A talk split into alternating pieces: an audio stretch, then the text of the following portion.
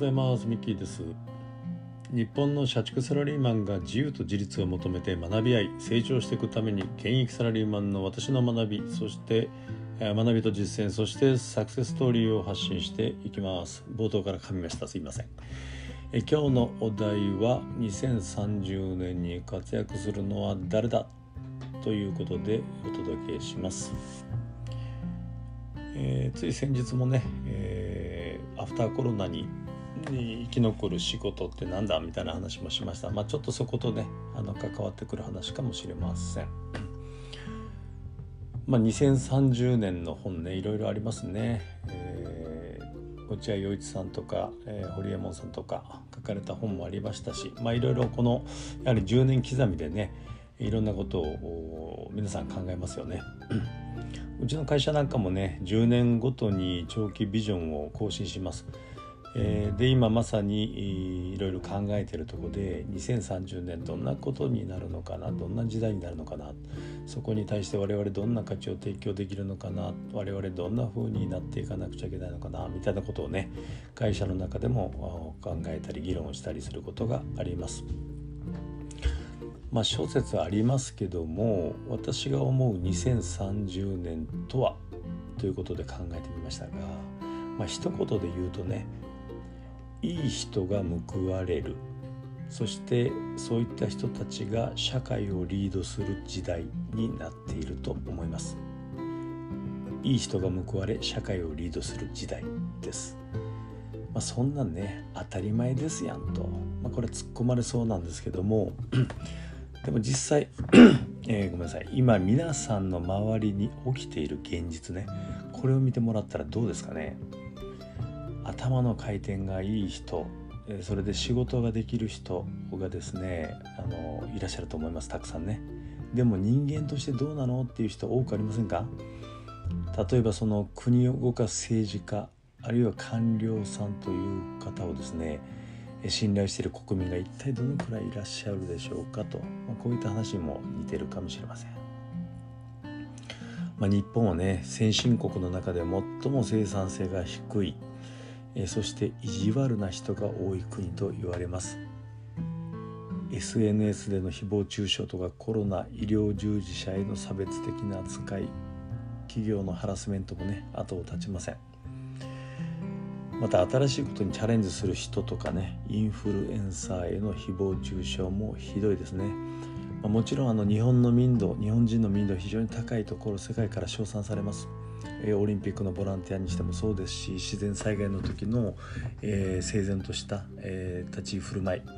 そしてボランティア精神いずれもね世界に誇る日本人の高い民度であるというふうに思います。一方でね社会問題化している誹謗中傷問題とかねいじめの問題ありますよね。ここはやっぱり現実としてそういうふうに今なっちゃってるということをね、認識再認識ねすべきかなというふうに思っています。話を戻しますとね、まあ、こういった出る杭を打つようなことあるいはその足を引っ張り合うということこういったね思考とか行動様式というのが今の日本を覆っているんではないかなと、まあ、そういったことが災いして日本ではね新しいビジネスが生まれにくい、えー、そして生産性が低下してどんどんしていってるというこういう指摘があります。まあ、こういった状況を見るにつけねどうしちまった日本人とこういうふうに思うわけです繰り返しになりますけども度重なる自然災害も整然と協力しながら乗り越えてきた我々日本人世界中から称賛されて我々もそれを誇りにね感じてきましたよねなんでそし今我々はこんなにせこくてずるい民族になり下がっちまったのかというのをよく思います。まあ、この辺のね、えー、掘り下げ、えー、まあ、あのこんな風に評論家的に言ってもしょうがないのでじゃあ我々私は何をすべきかというのをこれを掘り下げていく必要がありますがここはまた後日させていただくとして話をね2030年に戻します。さあ2030年2030年テクノロジーの進化によって人は人にしかできない仕事に専念することになると。つまりはその人のパーソナリティそのものが資本となってきます。機械に置き換わるかもしれないスキルをですね時間をかけて磨くよりも人にしかできない領域にフォーカスをして仲間と学び合って経験を積んでいく。本を読み優れた人との濃密な交流によって教養と徳を積む。こうして学んだ徳を積んだ人が組織やコミュニティで支持されリーダーとなっていきます。まあ人間の頭の回転の良し悪しなんてね所詮は AI には勝てませんから。心の時代いい人の時代これが必ずやってきます。皆さんですから本を読み優れた人に会いに行きましょう。テクノロジーもある程度使いこなせるようにねここはもう当然使いこなすべき道具ですから苦手な方ももうちょっと頑張ってみましょう。ということで今日も